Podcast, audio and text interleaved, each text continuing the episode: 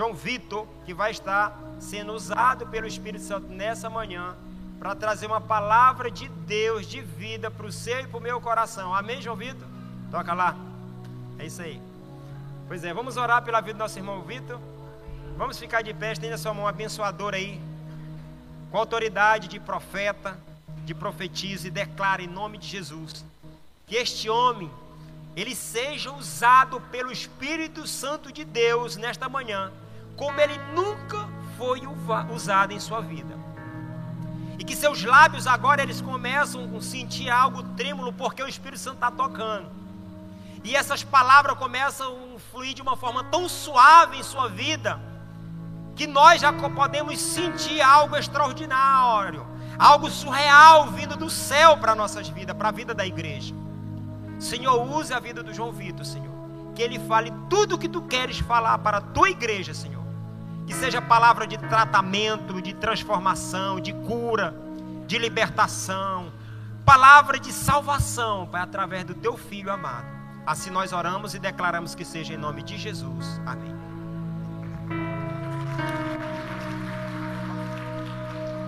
Bom dia a todos. Você pode se assentar, ficar tranquilinho. Hoje é 1 de outubro. Você pode falar para a pessoa do seu lado: hoje é um lindo dia. Não deixe ele escapar. Agora a gente vai fazer o teste clássico. Opa, está funcionando perfeitamente. Vai voltar, vai voltar, vai voltar. Opa, vai voltar. Só voltar o slide. Agora, opa, agora está perfeito. Deu tudo certo aqui no teste. Hoje é um lindo dia. Não vamos deixá-lo escapar. Hoje, 1 de outubro, né? Parece que a gente ainda está em setembro, né? Porque o primeiro dia do mês mas foi, está sendo no domingo. Mas já adentramos no novo mês. Estamos no último trimestre do ano de 2023. Quem considera que foi um bom ano, levanta a mão assim. Quem considera que foi um ano difícil, levanta a mão um ano complicado, é um ano tem tudo, né? Nos 365 dias do ano, nós experimentamos tudo. Como o cantor Roberto Carlos falou, né? Se chorei ou se sorri, o importante é que emoções eu vivi. É, quando a gente vive um ano, é assim, a gente chora, sorri, tem alegria, dificuldade, desafios. Mas a série de mensagens que nós estávamos trabalhando no mês de setembro, que é Encontros com Jesus, ainda trabalharemos hoje. Né? A mesma série de mensagens, Encontros com Jesus, como se fosse o finalzinho de setembro. Você, você lembra, quem assistiu a, as mensagens, as ministrações, que nós estamos fazendo como se fosse um pequeno estudo sobre o livro de João, sobre o Evangelho de João. Né? Nós já passamos por, pela cura do paralítico, por Lázaro, por Nicodemos, e hoje nós também vamos adentrar em outro episódio, em outro encontro que Jesus teve com algumas pessoas. O tema de hoje, o nome da ministração de hoje é o que está na tela, da oração para a comissão. Mas, se nós pudermos dar outro, outro título, nós poderemos dizer que a ministração de hoje vai ser sobre um antídoto para a infelicidade. Você pode falar para a pessoa do seu lado no 3, um antídoto para a infelicidade? Um, dois, três. Um antídoto para a infelicidade. Né, o que todos nós queremos, né? Todos nós queremos ser felizes. Né? Nunca conheci alguém que dizia que não quer ser feliz, alguém que dizia que não quer ser próspero, alguém que dizia que não quer ter alegria de viver. Não, todos nós queremos isso. A questão é que nós não sabemos como conseguir isso, nem como, nem como praticar isso, mas todos nós queremos ser felizes. E na meditação de hoje nós vamos ver alguns antídotos né, para a infelicidade, um antídoto para a infelicidade baseado no encontro que Jesus teve com pessoas muito especiais. Para te começar, Queria perguntar, quem aqui conhece a história dos três mosqueteiros? Levanta a mão. A maioria das pessoas conhece a história dos três mosqueteiros. Quem lembra o nome deles? Atos, Portos e e Arames, Atos, Portos e Arames, mas tem mais um. Qual é o mais um que está? É o D'Artagnan, exatamente, o D'Artagnan. Né? Por isso que a gente fala dos três mosqueteiros e na foto tem quatro pessoas. Né? A pessoa fica mais como? Está errado o cálculo. Né? São quatro. Não, são três mosqueteiros mais o D'Artagnan. Você sabe, os três mosqueteiros têm uma frase que diz, né, muito conhecida, falada, um por todos e todos por um. Um por todos e todos por um. Você pode repetir comigo no três? Um por todos e todos por um. Um, dois, três. Um por todos e todos por um. Né, aquela frase que diz sobre colaboração, sobre uma equipe né, sobre eu, é, imagina, imaginemos que eu, Antônio e o Renan, nós somos três mosqueteiros da nova geração, né, e aí nós vamos guerrear contra o mal, e, e a gente fala um por todos todos por um, ou seja, bateu no Renan, está batendo em mim, bateu no Antônio, está batendo em mim, se fizer algo para ele, faz para mim, eu vou defender ele, aquela frase um por todos e todos por um. Né? A gente vai viver um pelo outro, a gente vai se doar, a gente vai sacrificar nossa vida, nossas economias, porque eu vivo pelo Renan, eu vivo pelo Antônio, eles vivem por mim. É a frase, um por todos e todos por um. Nos dias de hoje, né, no século 21, 2023, nós temos uma outra frase que eu não sei se você já escutou, que é cada um por si, Deus por todos. Né? Cada pessoa faz o que quer fazer, cada pessoa se vira, né? toma aquele remédio, toma Civirol? A pessoa se vira, vive a vida dela, faz o que tem que fazer, cada um por si e Deus por todos. Né? Eu não vou te ajudar não, já tenho muito problema para fazer para mim. Te vira, cara, é, faz o teu corre aí, faz o que der para fazer e Deus vai estar por ti. Isso daí é verdade. Então é cada um por si e Deus por todos. Não é um bom padrão de vida, né? Ninguém quer ter essa vida, é uma vida isolada, uma vida solitária, uma vida que ninguém vive por ti, você não vive por ninguém, ninguém te ajuda, você não ajuda ninguém, ninguém é, te dá retaguarda, ninguém te consola e você também não consola ninguém. Não é uma boa vida, né? Nós podemos concordar que não é uma boa vida ninguém quer viver assim. Mas você sabe, um local, uma experiência que todos nós passamos, que diz muito sobre essas duas frases, um por todos e todos por um, ou cada um por si, Deus por todos, são em grupos de trabalho. Eu coloquei aqui, pode ser um grupo de trabalho profissional, pode ser você na sua empresa, mas geralmente a gente pode lembrar dos grupos de trabalho na escola. Quem aqui fez trabalho em grupo na escola? Na escola, na faculdade? Quem fez? Levanta a mão assim. Creio que a grande maioria fez. Né? E nós sabemos como os trabalhos em grupo são problemáticos. Né? Tem pessoas que, que odeiam fazer trabalhos em grupo porque uma pessoa fica desleixada, fica folgada, não faz nada, outra pessoa faz tudo, uma pessoa faz mal, faz o trabalho, mas faz de uma maneira ruim. Aí tem uma apresentação em grupo, cinco pessoas, uma pessoa não estudou, não sabe a fala dela. Ou seja, trabalhos em grupo são complicados, né? São difíceis porque envolvem um grupo de pessoas, por isso que é um grupo, né? obviamente. Eu lembro que, quando eu fiz faculdade, no, na primeira aula que eu tive foi filosofia jurídica. Eu lembro até o professor, tudo.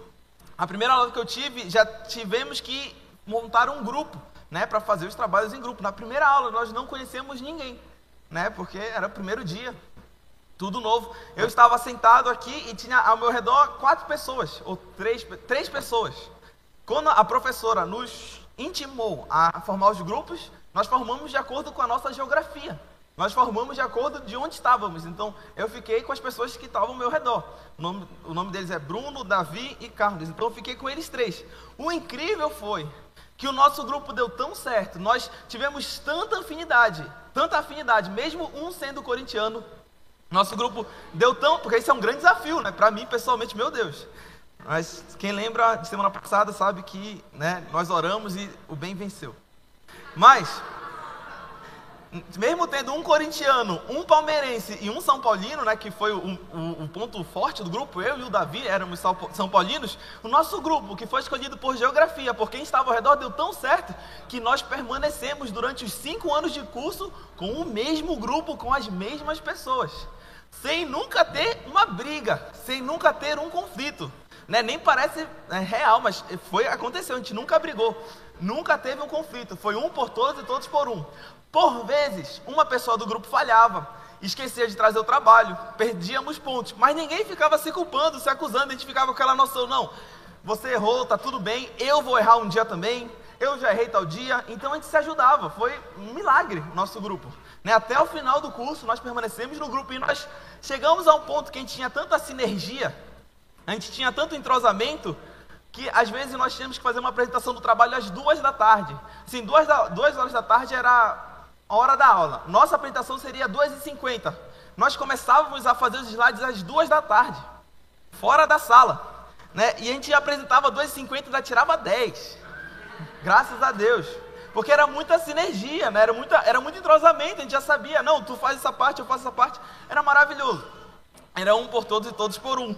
Infelizmente, nós sabemos que tem outras pessoas que têm traumas de trabalho em grupo, né? Que é cada um por si, Deus por todos, ninguém se ajuda, Deus ajuda a todos e gera uma confusão. Mas, infelizmente, nós sabemos também que a história humana não é uma história geralmente de um por todos e todos por um. A história da humanidade, a história do mundo, das pessoas, do que aconteceu e do que está acontecendo é uma história de conflitos. Né? Se a gente for estudar um pouco da história, a gente não vai ver as pessoas se ajudando, os países se ajudando, uma pessoa vivendo pela outra, uma pessoa se sacrificando. Não, a gente vê cada um buscando o seu próprio interesse, cada um com seu desejo egoísta, cada um com seu desejo do bem para si, para si próprio, tentando às vezes puxar o tapete de outra e tentando às vezes né, ganhar em cima de outra pessoa. A história humana é uma história de conflitos. Como a gente vê isso? Por exemplo, se você for ler a Bíblia, logo no livro de Gênesis, bem no comecinho, você vai ver o primeiro conflito né, Deus dá um mandado para Adão para ele não comer do fruto da árvore. Nós sabemos da história da queda, Gênesis capítulo 3. Eva come e Adão come juntamente com ela, né, porque ela fala para ele comer e tal. A serpente enganou-os. E Adão come. E aí, quando Deus vai ter com Adão e Eva, quando Deus vai falar com Adão e Eva, nossa, o que aconteceu? Adão já começa falando: Foi a mulher que me deste por auxiliadora. Ou em outras traduções você vai ler: Foi a mulher que tu me deste. Ou seja, Adão já estava acusando Eva, Adão já estava não estava fazendo o que na gíria vão falar que é a desparceiragem. Né? Adão já estava contra Eva, já estava deixando ela na fogueira, não estava vivendo em prol dela, não estava assumindo a responsabilidade. Nossa, o erro foi meu, Deus, eu que comi. Não, Adão já falou: olha, foi Eva que comeu, a culpa é dela e a culpa é do Senhor, porque foi o Senhor que me deu. Então, a primeira história do mundo, os pais da humanidade, Adão e Eva, já começaram com conflitos. E aí, se nós continuamos, vamos para os filhos de Adão e Eva. Vai passar aqui. Opa. Nós temos Caim e Abel. Mais uma história de conflitos. Né? De cada um por si Deus por todos.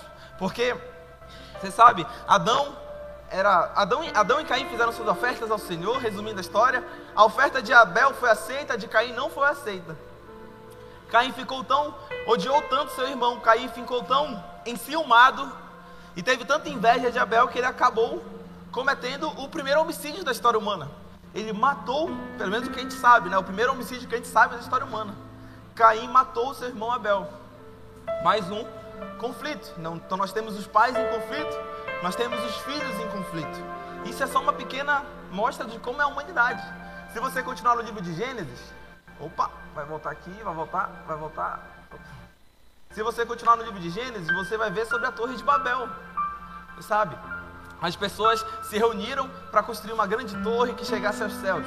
Deus viu que eles é, eram bem unidos e confundiu as línguas, fez uma variedade de línguas e as pessoas acabaram não se entendendo mais. Acabaram correndo inúmeros conflitos e a torre não foi construída.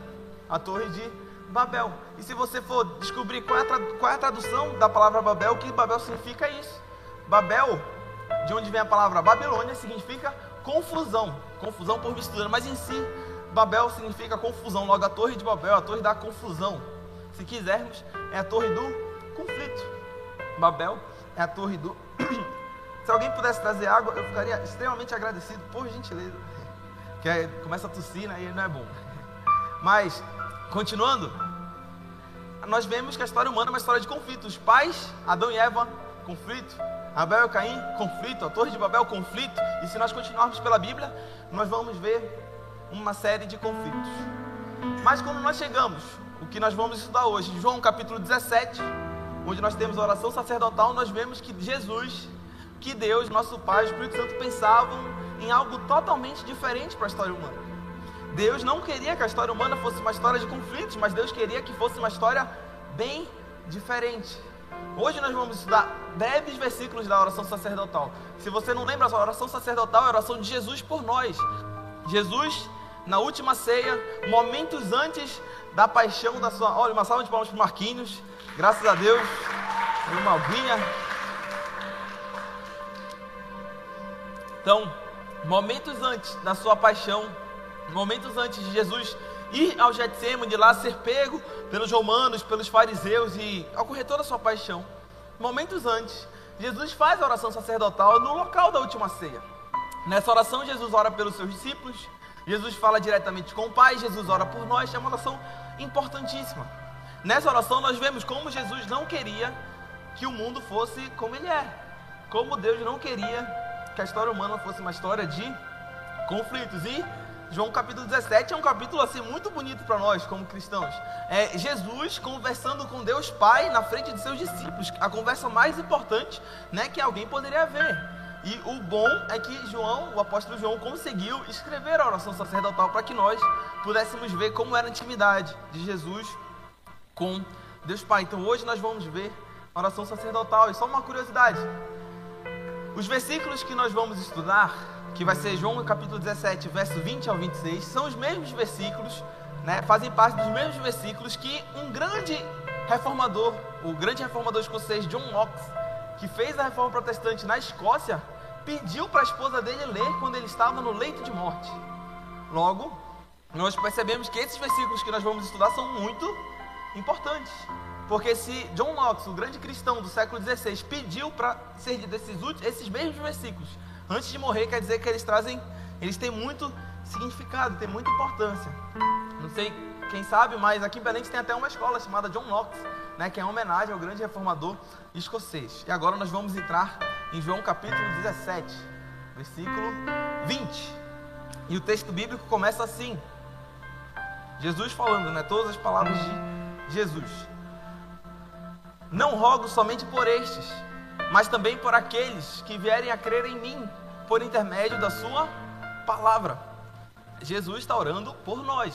Né? A oração já se iniciou no versículo 2 ou 3 do capítulo 17. Aqui nós já estamos no finalzinho oração, da oração. Jesus ora por nós. Não rogo somente por estes. Quem são estes? Os discípulos que estavam ao redor. Mas também oro por aqueles que vierem a crer em mim, por intermédio da Sua palavra. E quem veio a crer em Jesus? Nós viemos a crer em Jesus. Então Jesus está orando por nós, os cristãos, os cristãos do século XX, todos aqueles que depois dos apóstolos acreditaram que Jesus Cristo é o Senhor e Salvador.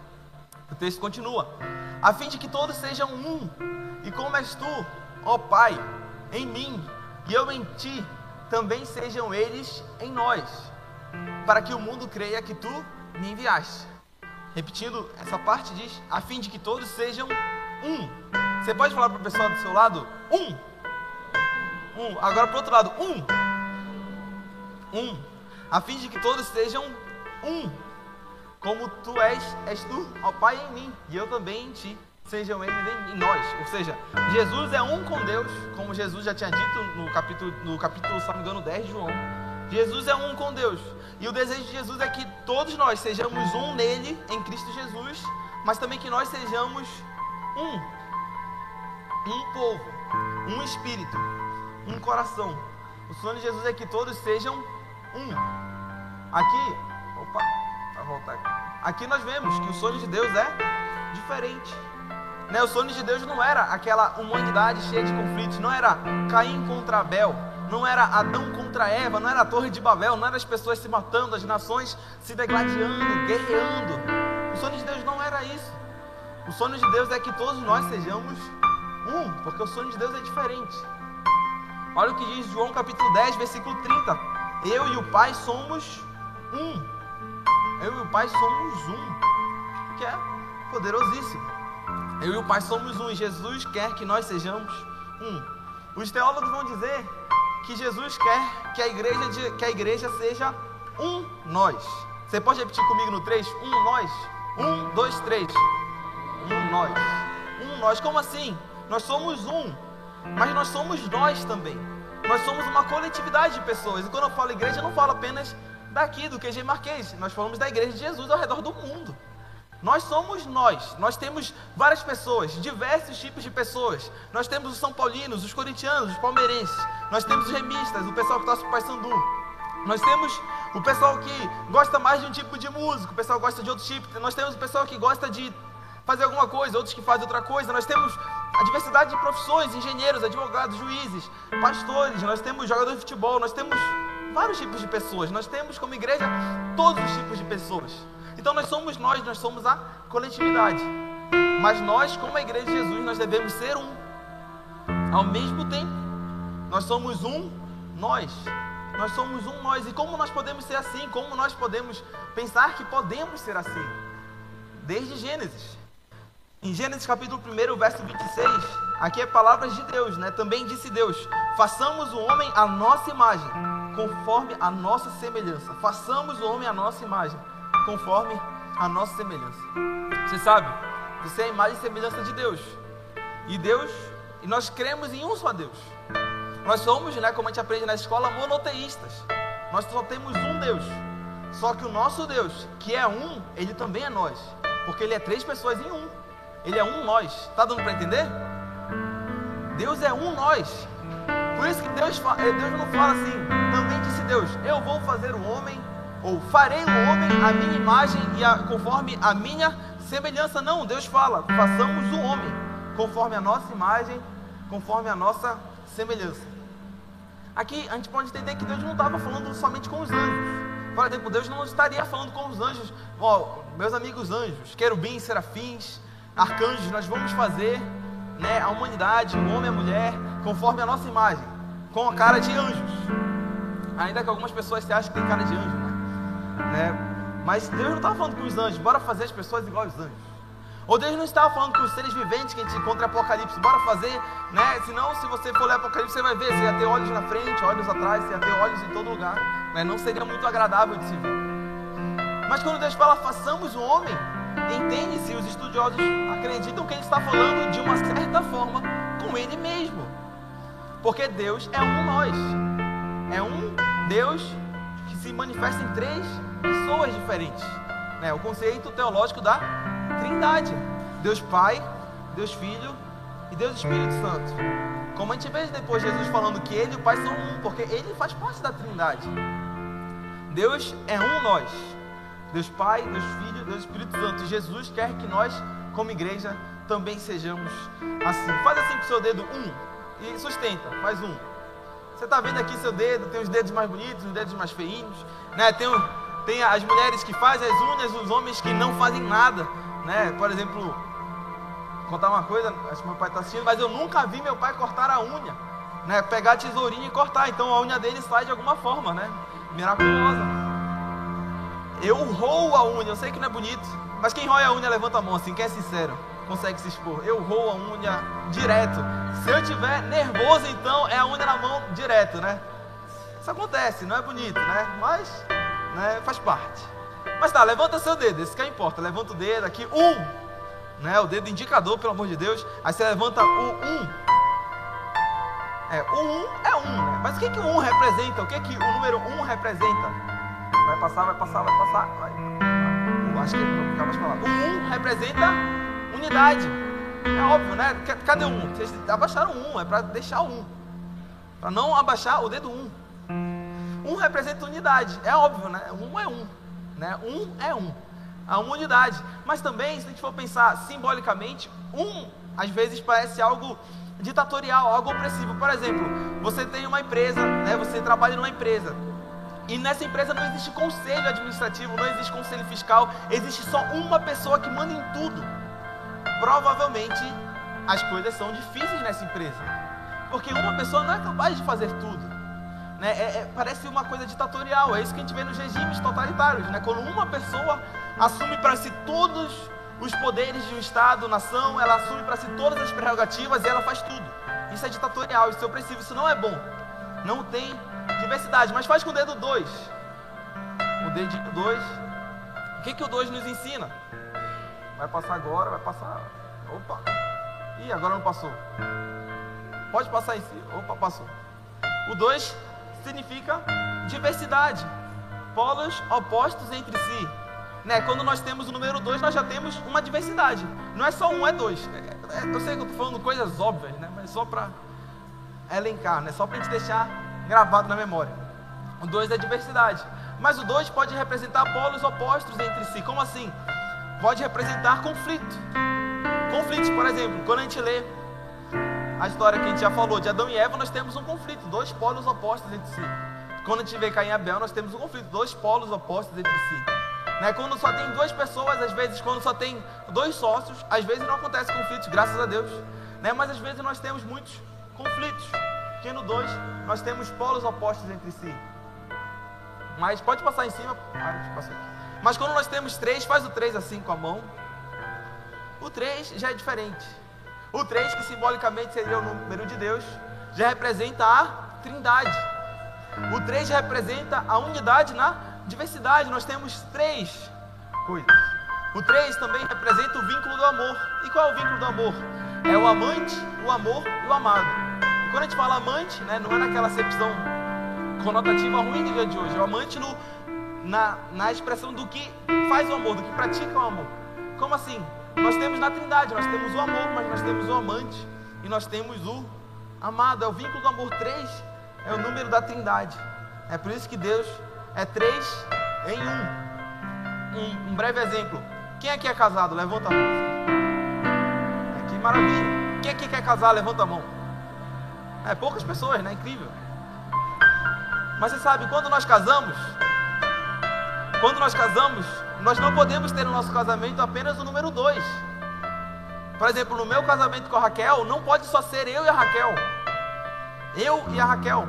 Porque se tiver só dois, nós podemos ter polos opostos entre si. Nós podemos ter conflitos.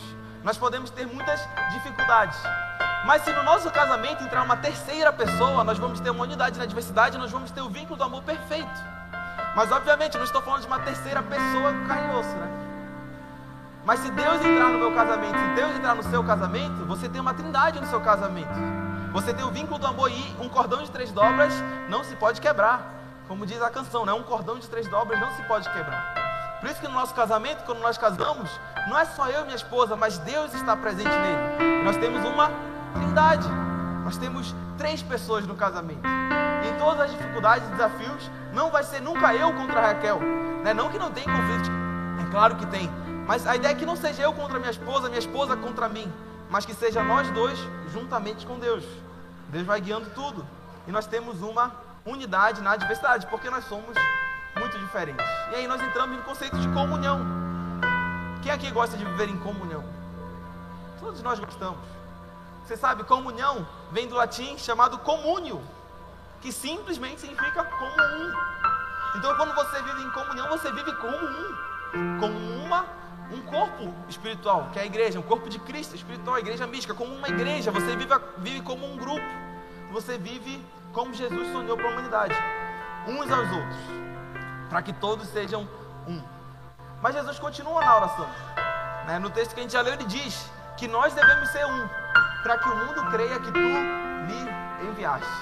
Ou seja, a igreja de Jesus precisa ser uma pessoa, um corpo, um espírito, um coração, e assim o mundo vai crer que Deus enviou Jesus. Por quê? Porque a igreja é o sinal visível do Deus invisível. Quando nós nos reunimos como igreja, nós estamos mostrando para o mundo que o Deus que é invisível, ele existe, ele é real.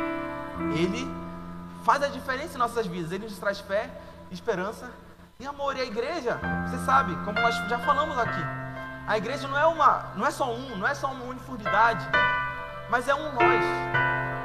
Na igreja de Jesus, na igreja local aqui, mas na igreja de Jesus nós temos o que a gente fala que é a unidade na diversidade.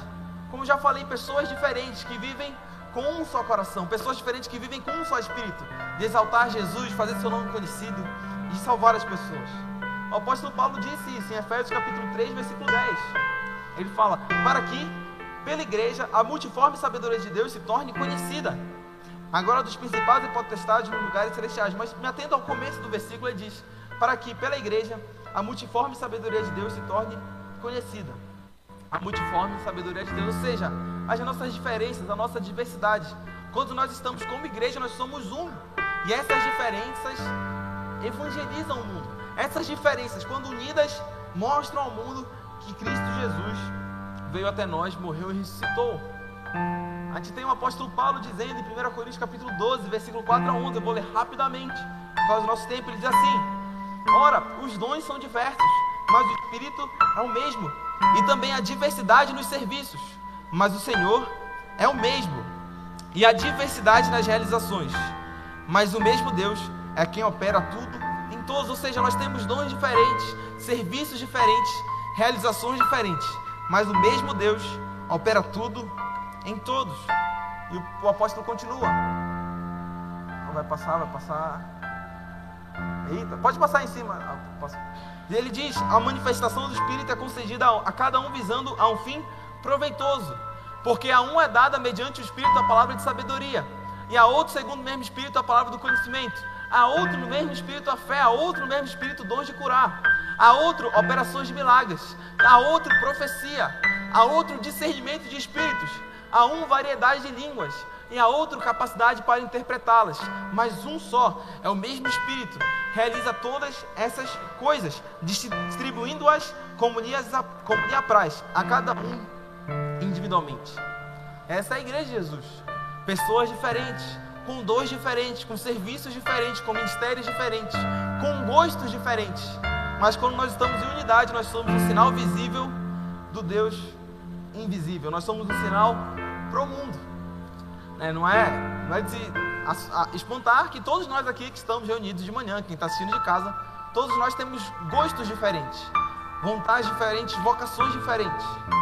E isso, como igreja, não é um motivo de conflito, mas é um motivo de alegria. Porque aí nós podemos, na nossa união, na, no nosso um nós, nós podemos né, crescer, nós podemos expandir os nossos meios de ação. Por exemplo, aqui na igreja nós temos o Nildo, que ele cuida do Ministério dos Esportes, ele tem essa vocação, ele tem esse propósito, ele tem um chamado para isso.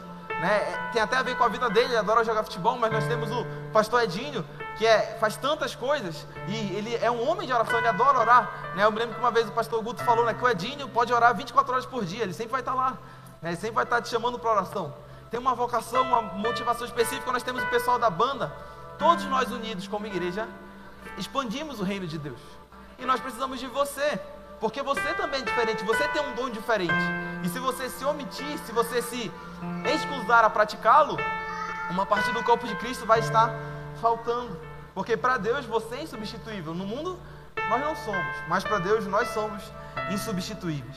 E nós continuamos o texto de João capítulo 17, versículo 22 ao 24, que diz assim: Eu lhes tenho transmitido a glória que me tens dado, para que sejam um, como nós o somos. Jesus repete eu neles e tu em mim, a fim de que sejam aperfeiçoados na unidade, para que o mundo conheça que tu me enviaste e os amaste, como também amaste a mim. A gente não vai abordar aqui de novo ele falando sobre ser um, mas esse comecinho ele fala: Eu lhes tenho transmitido a glória que me tens dado. Você pode falar para a pessoa do seu lado: Eu lhes tenho transmitido a glória que me tens dado?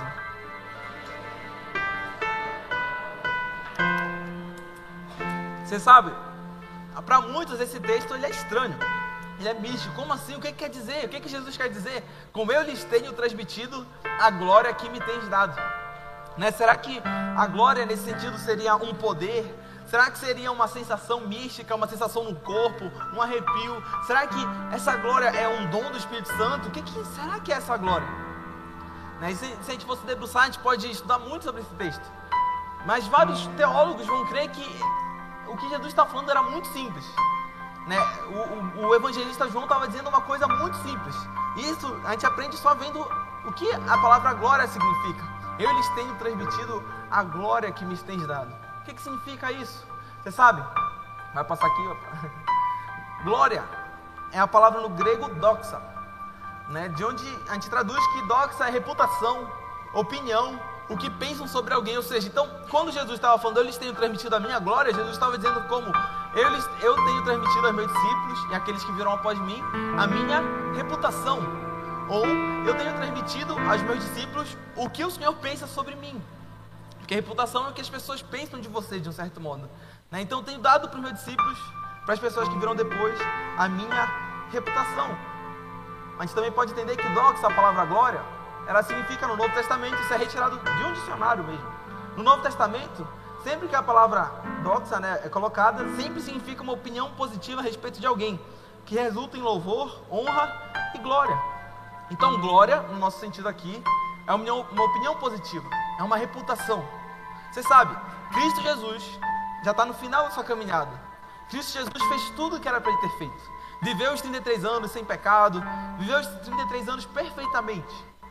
Qual era a reputação que Deus tinha para Jesus? Como Deus pensava sobre Jesus? Pensava bem ou pensava mal? Pensava bem ou mal? Muito bem.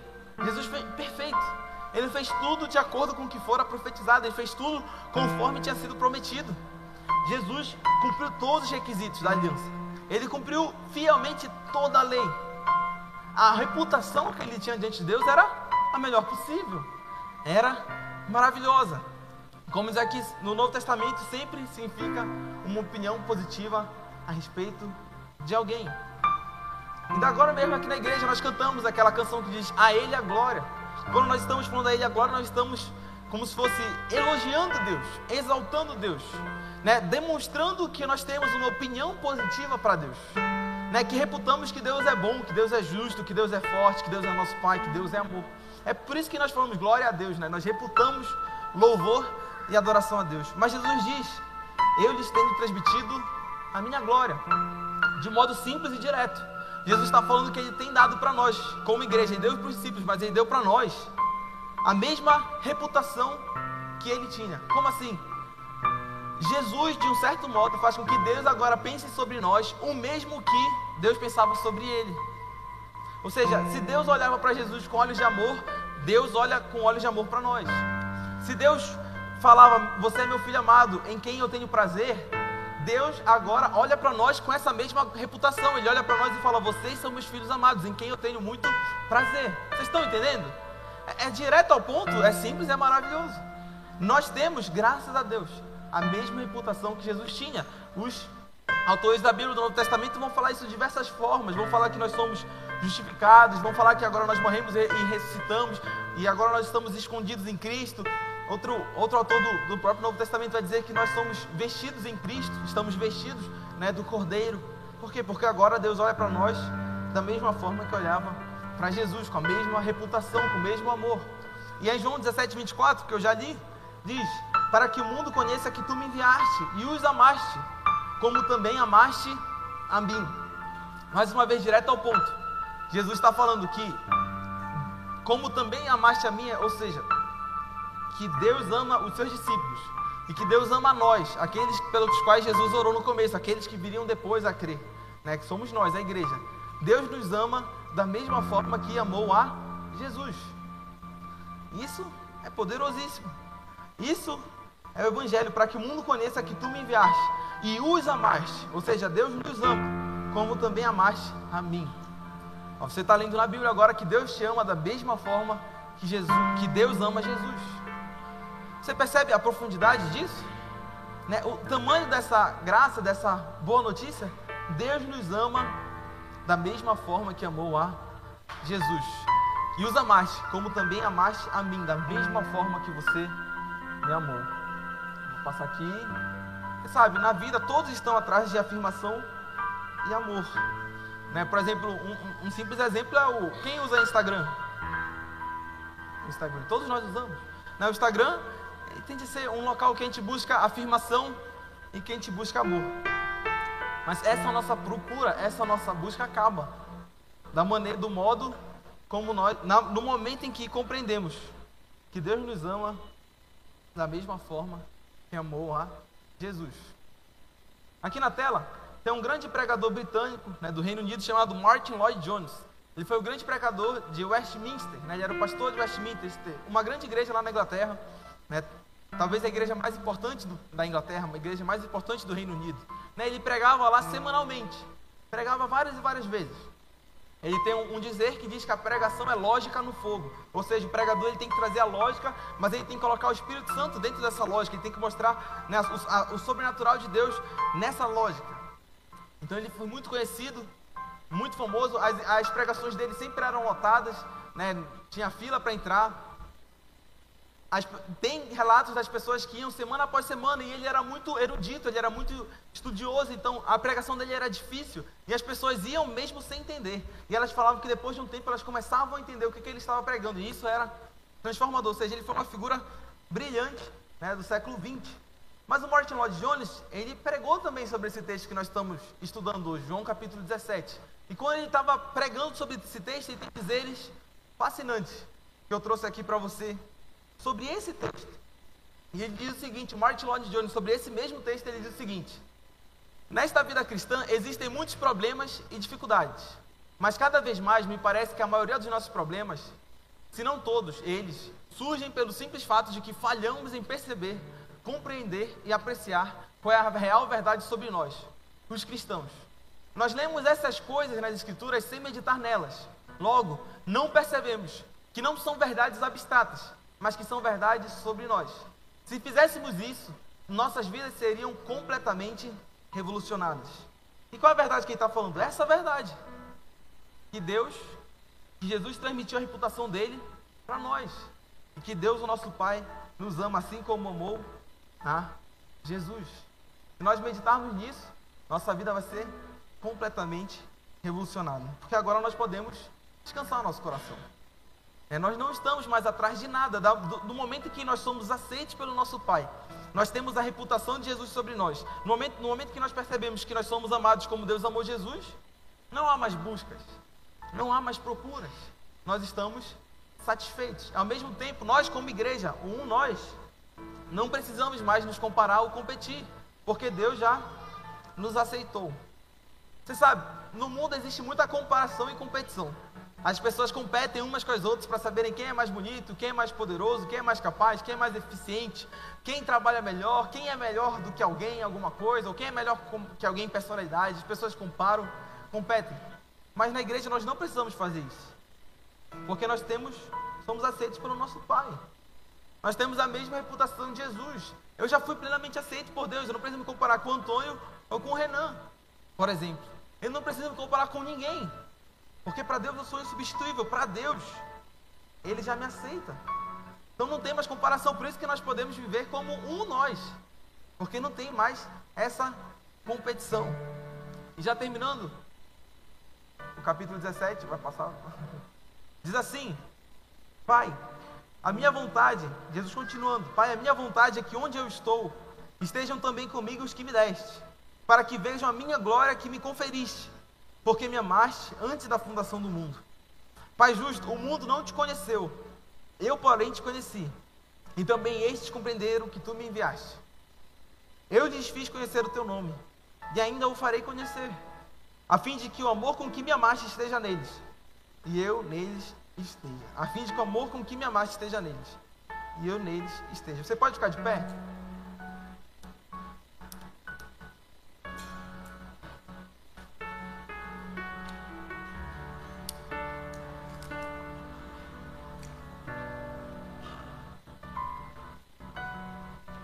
Já falamos bastante coisa hoje, né? Sobre um nós, sobre nós termos a aceitação de Deus.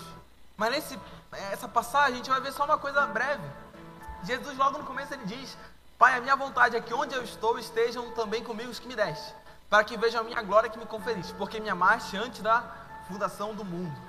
Você sabe, quando Jesus fala, você me amou antes da fundação do mundo, nos lembra logo do dizer de Apocalipse. Vai passar aqui, diz assim, Apocalipse 13, 8. Você vai ler isso lá no livro de Apocalipse e diz: E adorá-lo-ão, e adorá-la-ão todos que habitam sobre a terra, aqueles cujos nomes não foram escritos no livro da vida do cordeiro que foi morto desde antes, desde a fundação do mundo, do cordeiro que foi morto desde a fundação do mundo. Misturando esses dois versículos, nós vemos que Jesus, que é o cordeiro de Deus que tira o pecado do mundo, foi morto antes da fundação do mundo, está na tela. Mas ao mesmo tempo Jesus disse que ele foi amado antes da fundação do mundo. E ao mesmo tempo Jesus disse que nós somos amados assim como ele é amado, que Deus ama a nós assim como ele amou a Jesus. Logo nós compreendemos que nós temos sobre nós um, vai passar, vai passar, vai estar falhando. Nós temos sobre nós, pode passar em cima. Nós temos sobre nós um amor eterno. Como assim? Se Deus nos ama antes da fundação do mundo, se o Cordeiro foi morto por nós antes da fundação do mundo, antes de nós nascermos, muito antes de tudo, quer dizer que não importa o que façamos, o que a gente vai fazer no futuro, que Deus vai parar de nos amar, porque Ele já nos amou desde antes. Ele já imolou o cordeiro por nós, já nos salvou, assim, nesse momento, nesse modo, desde antes da fundação do mundo. Vocês estão entendendo? Ou seja, não existe nada que nós podemos fazer para afastar esse amor, porque ele já está sobre nós desde antes de nascermos. Não existe nada que podemos fazer para tirar isso sobre nós. Como Jesus disse em Jeremias capítulo 31, versículo 3. Jesus disse, não, Deus disse, né? O profeta falou: De longe se me deixou ver o Senhor dizendo: com amor eterno eu te amei. Por isso, com benignidade te atraí. Com amor eterno te amei. Essa é a verdade sobre nós. Deus nos ama com amor eterno, ou seja, não é um amor variável, não é um amor que pode variar de acordo com o nosso comportamento, de acordo com o que a gente faz ou deixa de fazer, de acordo com a nossa performance. É porque o mundo é julgado de acordo com performance, mas nós, gente de Deus, não somos. Né? Nós somos amados desde antes da fundação do mundo, com amor eterno. E finalizando, eu falei para você que essa pregação poderia ter um outro título, um antídoto para a infelicidade. Mas por que esse título? Né? Todos nós queremos esse antídoto. Porque primeiro nós descobrimos que nós podemos viver pelos outros. Nós descobrimos que a igreja de Jesus não é uma só coisa, não é só uma coisa que tem diversidade de pessoas e ninguém, ninguém gosta de ninguém, ninguém ama ninguém, ninguém serve ninguém. Não, mas a igreja de Jesus é uma igreja que nós vivemos um nós, uma igreja que nós vivemos pelos outros. E não existe nada mais triste do que viver somente para si mesmo. Né? Quem é pai ou mãe, ou até casado, sabe que quando nós saímos para trabalhar, nós não trabalhamos apenas para ganhar dinheiro para nós mesmos. Né? Nós trabalhamos em prol daqueles que amamos. Nós fazemos coisas em prol daqueles que amamos. E assim é a igreja de Jesus. Não é uma igreja, não é um local em, que cada um está buscando apenas o seu próprio interesse. Mas é um local que nós vivemos pelos outros. E isso é um antídoto para a nossa infelicidade. Porque seremos muito tristes vivendo apenas por nós. Mas ao mesmo tempo, na igreja de Jesus, nós descobrimos que nós somos plenamente aceitos, porque Deus Trans, Jesus transmitiu sobre nós a sua glória, a sua reputação, nós somos aceitos. Ou seja, nós não estamos mais buscando nada, aceitação exterior, aceitação de a gente faz alguma coisa para ser aceito, para as pessoas gostarem de nós. Não, não precisamos mais disso. Agora nós somos plenamente aceitos, porque Jesus fez com que morreu e ressuscitou por nós e, e faz com que Deus olhe para nós assim como ele olhava para Jesus. Com que Deus nos ame assim como ele olhava, ame assim como ele amava Jesus por final, um antídoto para nossa felicidade é saber além de vivermos pelos outros, além de sermos plenamente aceitos, nós somos amados com amor eterno. Então nós nunca poderemos fazer nada capaz de aplacar esse amor. Nós nunca poderemos fazer nada que fará com que esse amor não esteja mais sobre nós, porque ele está sobre nós desde antes da fundação do mundo. Amém? Você pode fechar seus olhos? Pai, muito obrigado por esse dia de hoje. Pai, muito obrigado por essa manhã. Pai, muito obrigado porque na sua oração, nossa sacerdotal, a gente aprende tantas coisas. A gente aprende como o Senhor quer que nós sejamos um, né? uma unidade na diversidade, como o Senhor deseja que nós vivamos em comunhão, como um. E como o Senhor quer que nós amemos uns aos outros, suportemos uns aos outros, nos doemos uns pelos outros. Como nós aprendemos que nós temos um Pai nosso, não apenas um Pai meu, mas o Senhor é nosso. O Senhor é o nosso Pai, o Senhor está em todos nós e sobre todos nós. Pai, muito obrigado porque nós também aprendemos que nós somos plenamente aceitos pelo Senhor. Porque o Senhor nos transmitiu a glória de Jesus, e agora nós somos, temos a reputação de Jesus. Quando o Senhor olha para nós, você olha para Jesus, seu Filho amado, a obra que Ele fez por nós, Ele nos justificou, Ele nos resgatou. E o Senhor agora nos olha com olhos de amor. E esses olhos de amor nós sabemos que são olhos de amor desde a eternidade, porque o Cordeiro foi morto antes da fundação do mundo. Para nos perdoar, para nos salvar, e agora nós podemos ter nosso coração descansado no Senhor porque não existe nada que façamos que fará com que o Senhor nos ame mais ou menos. Nós somos plenamente aceitos e amados. Pai, muito obrigado. Em nome de Jesus, amém.